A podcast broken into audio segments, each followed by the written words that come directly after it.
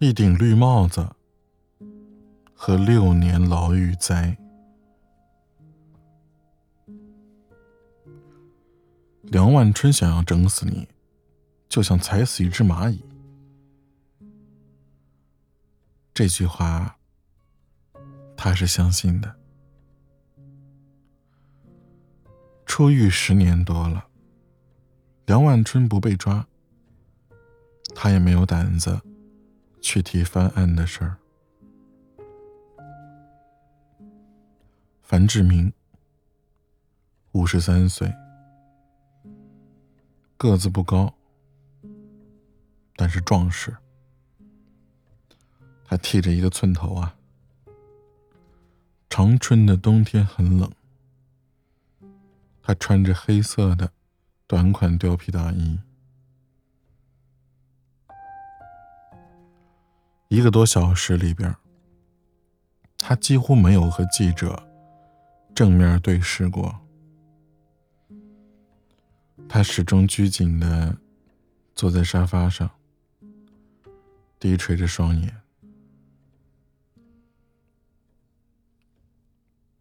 出狱已经快十四年了，时间掩埋了一切。樊志明。几乎已经不再提起他的冤屈了。直至二零一八年五月二十九日，梁万春在中央扫黑除恶斗争中被立案调查，抓进了看守所。他又想再试一试了，但是却依然没有什么信心。他的人脉很广，势力很大，我根本斗不过他。这句话呀，是樊志明在采访中说的最多的一句，也被用于解释自己当年啊为何被迫认罪。那是个冤大头的故事。两千年的时候，农历正月十六。正在家中睡觉的樊志明，被突然敲开家门的警察带走了。在派出所里，警察问他，是否在年前向梁万春索要了两万元钱。樊志明肯定矢口否认他说两万元是梁万春主动提出给他们家里的和解费，并且呢。这钱呀，是梁万春和他妻子邵静梅进行直接交接的。他甚至没有见过那笔钱。什么和解费呀？这和解费啊，是梁万春睡了樊志明的老婆邵静梅，被发现了。于是呢。对方主动提出给他两万元钱作为和解费，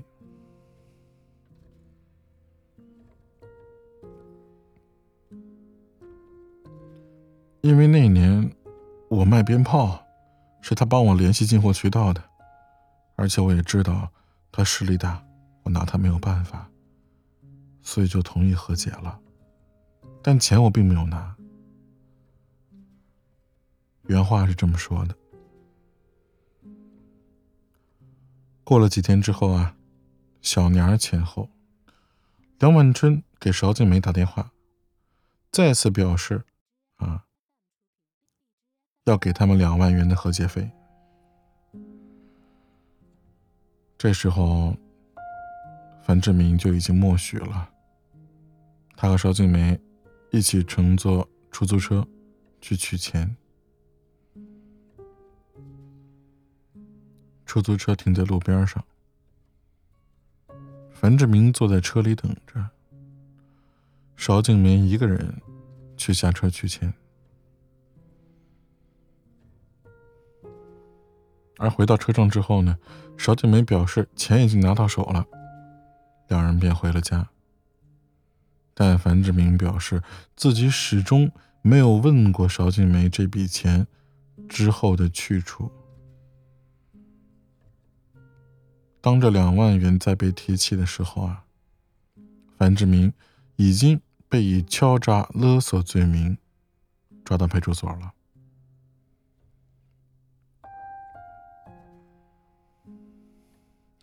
我一开始肯定不承认啊，我就把事实说了一遍。可当时的办案人员说他们不信，就用手铐把我吊在管道上，只能脚尖点地。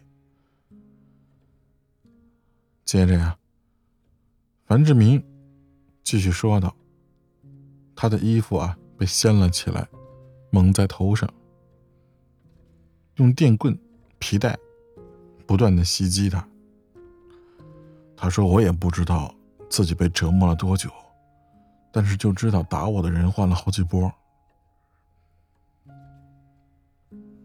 樊志明回忆啊，受过皮肉之苦之后，自己开始害怕起来了，也就不再那么坚持了。他说自己不识字儿，并不知道口供上面写的具体到底什么内容。就在当天晚上，他被转去了看守所。被打到浑身发黑的他，基本是扶着墙进去的。在看守所里待了几天之后啊，樊志明的身心稍微平复了一些。再次被提审的时候，他重新开始坚持之前的事实。结果还是一样。干脆啊，变成提审之前先打一顿。就这样，大半年过去了，罪呢也就认下来了。当时是被打怕了，怎么挣扎都没有用。我一度认为被判死刑。都好过在看守所里受折磨。他是这么说的。可是真正的投改之后呢，范志明就开始后悔了。他说：“那年我才三十三岁，还是太年轻了。要是换做现在，打死我我也不会认的。”樊志明。深深吸了两口烟，可是他又改口说道：“可是后悔有什么用呢？当时我就是挺不住了呀。”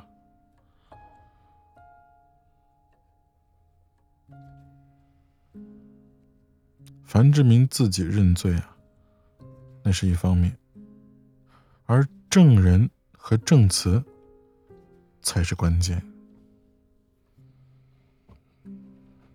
邵静梅本身呢也被抓进了看守所，但是遭遇与樊志明截然不同，他并没有吃多少苦头，所以对于往事才更加释怀。听说要采访他，并且涉及当年那些不太光彩的事儿，也就显得不那么痛快了。约了两三次，历时两个多月，才答应了。他对南风窗的记者呀，是这么说的。他说：“我在里边特别受照顾，可以说吃香的喝辣的都不为过，就是没有自由。在睡觉的大通铺上，大部分人只能立着睡，而他呢，有充足的空间，可以随意翻身。”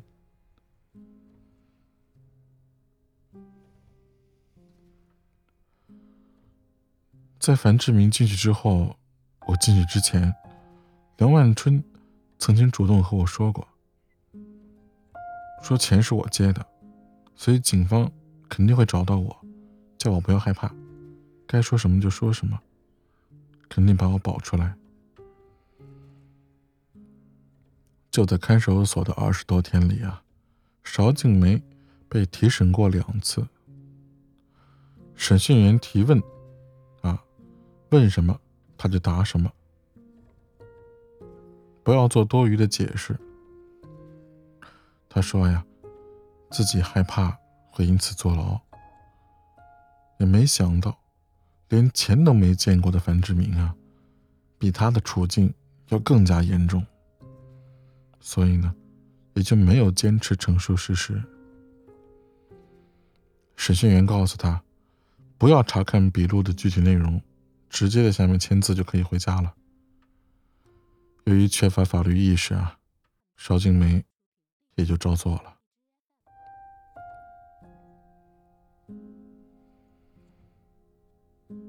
从看守所出来之后呢，再也没有人找过邵静梅。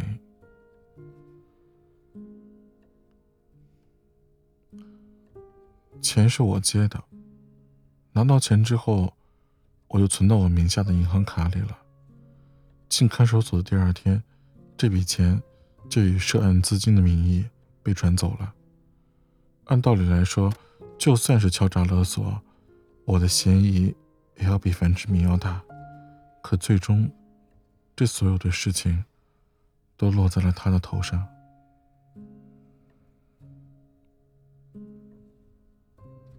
在这之后的二十年中啊，邵景梅的生活一切如常。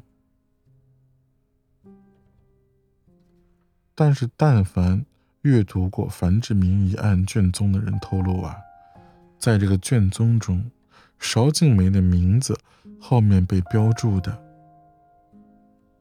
是在逃。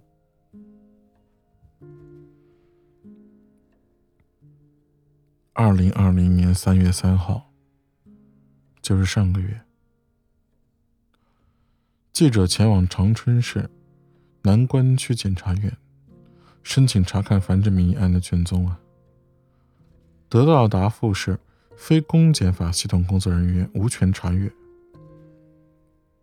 工作人员这么说的，说除非你有上级部门领导开具的介绍信，或者是有其陪同前来，我们才会考虑是否同意申请。尽管对卷宗之事毫不知情。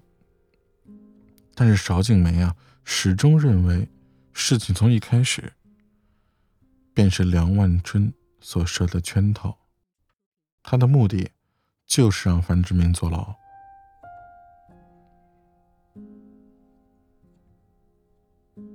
邵静梅说道：“那一次与梁万春发生不正当关系，我也是被迫的。当时啊，光明村。”过年期间，鞭炮摊的营业执照啊，是梁万春托关系办的。其他人想要经营鞭炮摊就必须在梁万春那儿啊花两千块钱，花钱买执照。他继续说道：“那年啊，我找梁万春买鞭炮执照，他借机约吃饭，把我给灌醉了。然后呢？”就有了这后面一系列的事情。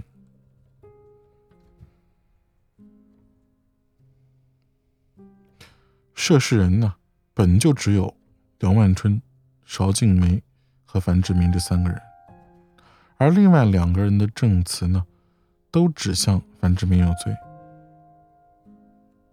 最后呢，导致敲诈勒索罪无法逃脱。涉事人本就只有这三个人的情况下啊，就在这时候，另一件陈年旧事啊，也被梁万春给做成了案件。那是一九九六年，樊志明做生意之余啊，爱耍钱。什么叫耍钱啊？就是打牌、赌钱啊，不大。读几个字儿的。那阵子呢，他经常和村里的一些亲朋好友一起推牌九。有一次，他输了不少钱，在散伙之后啊，他被人提醒，说是刘春伙同另外一个人一起啊出老千，在骗他呢。第二天，樊志明又输了不少。瞎想起前一日的提醒啊，他火冒三丈，要求刘春二人呢，把赢他的钱退回来。他一边骂，啊，一边去厨房里抄家伙，啊，嘴里骂骂咧咧的，扬言是要砍了他俩的手。可是呢，当时屋里有二十来人呢，大家互相都认识，啊，都是在拉架的，所以并没有任何一个人受伤，只不过是虚张声势啊。最后呢，樊志明在这拉扯当中啊，抢走了对方手里的一百多块钱。而这个刘春呢，这个刘春的姐夫就是梁万春。得知此事之后啊，他就以被抢劫为由给报了案。派出所警察啊，了解了事情来龙去脉之后呢，让樊志明交了两千元的保证金啊，取保候审，就让樊志明回家了。在之后的几天里啊，警察向几位在场的啊这个人取证之后呢，确定了说这个樊志明的行为啊不构成犯罪，于是呢电话通知樊志明可以取回保证金并且销案了。结果怎么着？由于生意忙碌啊。再加上主要是他缺乏法律意识，樊志明想着，反正最后也是没犯法，可以销案了，就没把这销案这事儿当回事儿。这为后来埋下了祸根。最后，他不仅没办法去销案，连保证金都是派出所啊找一个警察给他送到他家里的。再后来呢？敲诈勒索罪事发的时候，这件事儿也被翻出来了，成了另一项罪名。只是这个没有被销案的抢劫金额呢，从当初的两千元变成了数千元。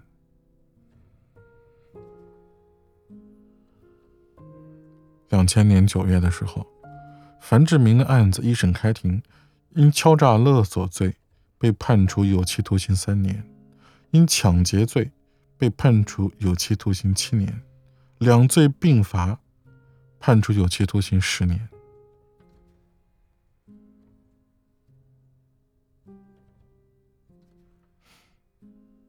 他本人就说呀：“其实如果当时要核实的话，这个警察就是一个很好的证人嘛，因为当时认为我没有犯罪，保证金都给我退回来了。”怎么四年之后就判我抢劫罪成立了呢？樊志明认为啊，唯一的解释就是在场者的证词发生了变化，做了伪证吗。在这事儿之后啊，不少在场者因为心有愧疚，打电话给樊志明的家人，打电话道歉。说自己是因为害怕被梁万春找麻烦，实在是被逼无奈。他说啊，其实一九九六年那次被抓啊，刘春就来和我解释过，说不是他报的警，都是他姐夫梁万春一手操作的。他觉得不至于啊，但是在场的没有人敢违背梁万春的意思。一直到二零零六年，樊志明。减刑出狱，还有人联系他，向他解释当年那些事儿的过去。但是，他本人都选择不去理会了，因为那些解释只要不是在警察和法官面前说出来的，对于梁志明本人来说没有任何的意义，而他们都没有胆量去这样做。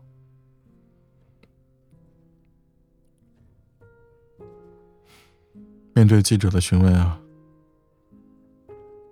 当年的在场者赵刚和李德田都是闪烁其词，只愿回忆当时大概的情况。遇到细节之处啊，便赶紧说：“年头太久了，完全记不清楚了。二人均说，当天就是普通的赌局，发生口角乃至大打出手，这也是突发事件嘛，并非是樊志明蓄意抢劫。另外呢，根据赵刚的回忆，两千年的时候，樊志明进看守所以后啊，曾经有村民啊通知他啊，警察找他问话，这个地点呢是在梁万春家里。村民说啊，因为当时大家都知道梁万春和公安局关系好，所以呢，说他在家家里问话，我也没有多想。当时问的内容其实都是一些诱导式的问题，问完之后我也没仔细看笔录，签了字就走了。这梁万春到底和樊志明有什么深仇大恨呢？一定要送他去吃牢饭。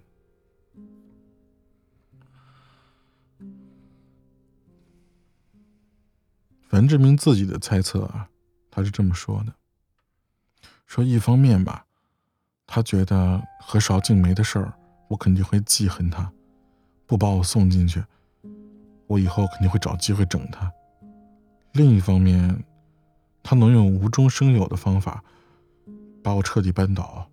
这显得他多厉害呀！这是他的猜测。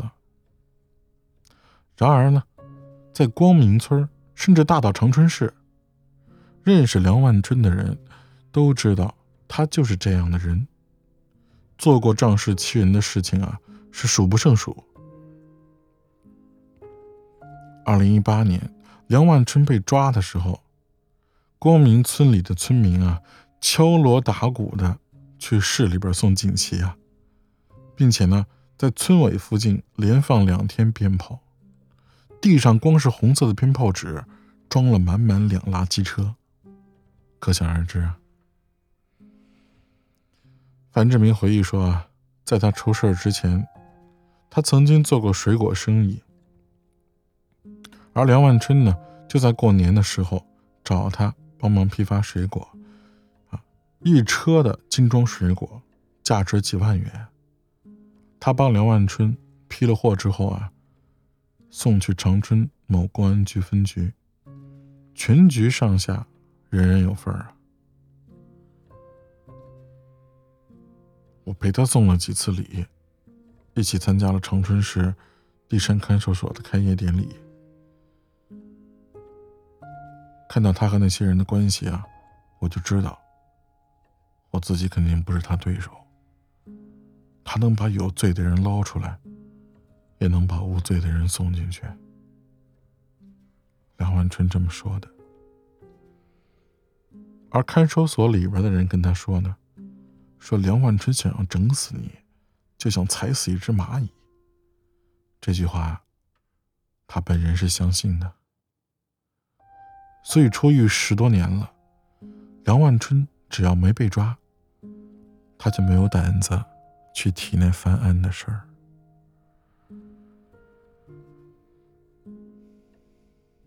重新回到生活里，一审判决结果出来的时候啊，樊志明的身心已经彻底崩溃了。他当时根本就不想上诉。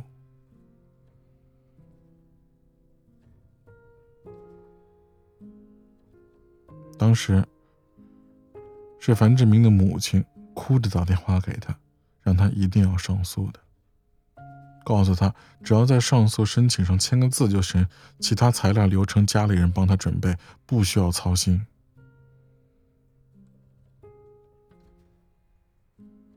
为了父母，他提起了上诉。他说：“我的父母了解我，从小到大不偷不抢。”怎么可能做这种违法犯罪的事儿呢？而且我当时生意很好，一天挣几百块没有问题，好的时候一天能挣一两千块，怎么可能为了那点钱去抢劫去勒索呢？认识我的人，没有人会相信这些。可是碍于梁万春的势力，樊志明的兄弟姐妹啊都不好为他出头，唯有他年过花甲的父母在为他四处奔波。二零零一年的时候，樊志明的刑期从有期徒刑十年改为有期徒刑七年。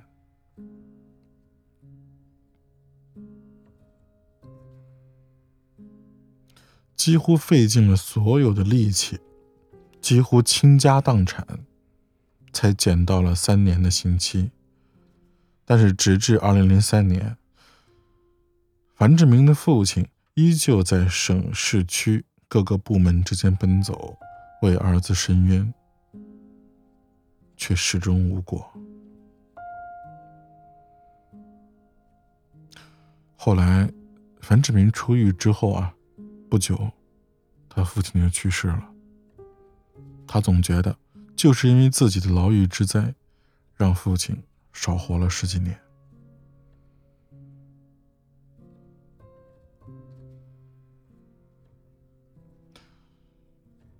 再后来呢？也许是因为改造认真积极，樊志明在牢里被连续减刑两次，于二零零六年九月份。出狱，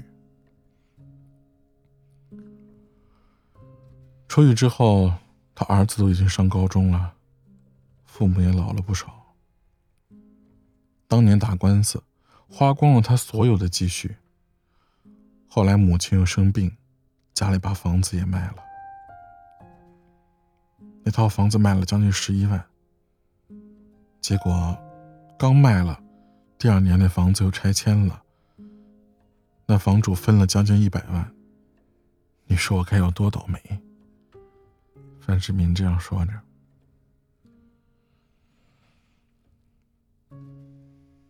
后来经过多年的努力，樊志明重新又开启一家水果店，支撑起家里的全部花销。不仅供儿子上完了大学，还为儿子买了一百多平米的婚房。只是。他再也没有回过光明村，也没有和村里的人再联系过。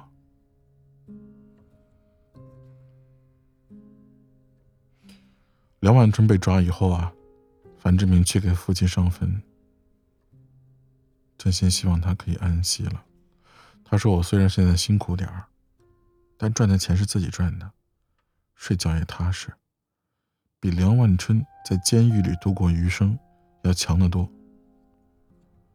他在采访的最后啊，提到梁万春终于被绳之以法的时候，樊志明的脸上啊，第一次出现了笑容。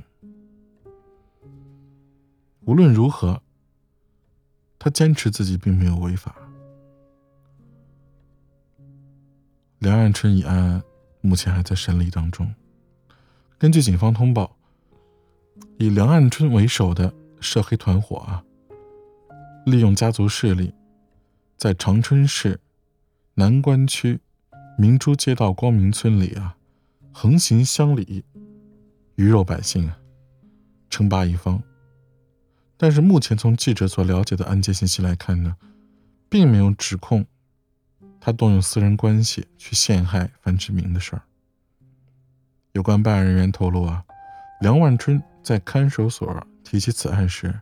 曾经言语傲慢地说：“这个案子你们是翻不过来的。”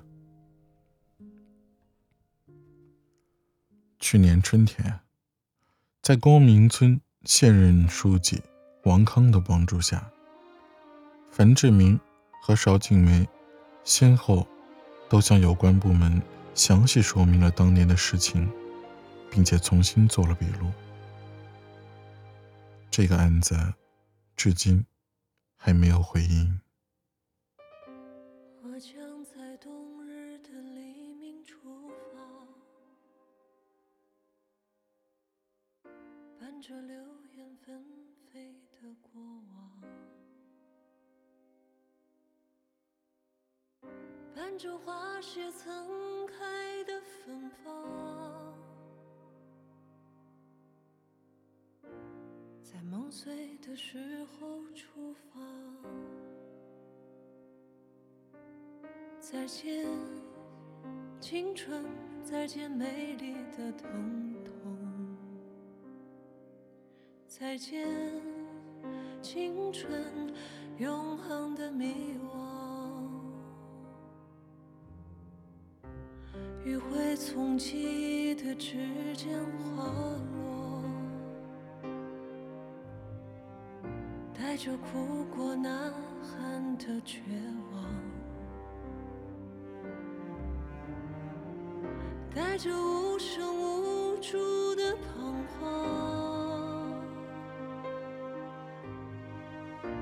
从呼啸的风中滑落。再见，青春，再见美丽的疼痛。再见，青春，遥远的幻想。再见，青春，再见灿烂的忧伤。再见，青春，永恒的迷惘。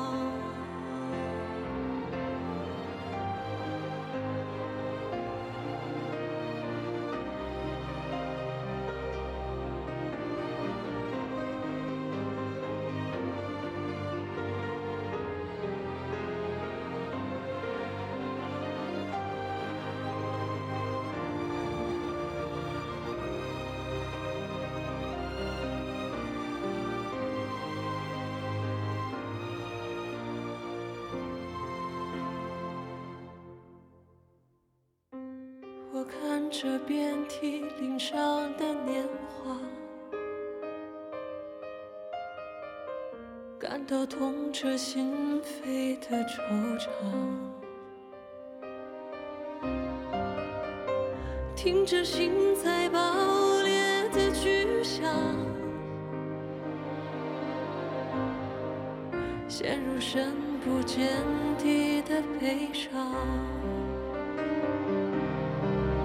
再见，青春，再见美丽的疼痛。再见，青春，遥远的幻想。再见，青春，再见灿烂的忧伤。再见，青春，永恒的迷惘。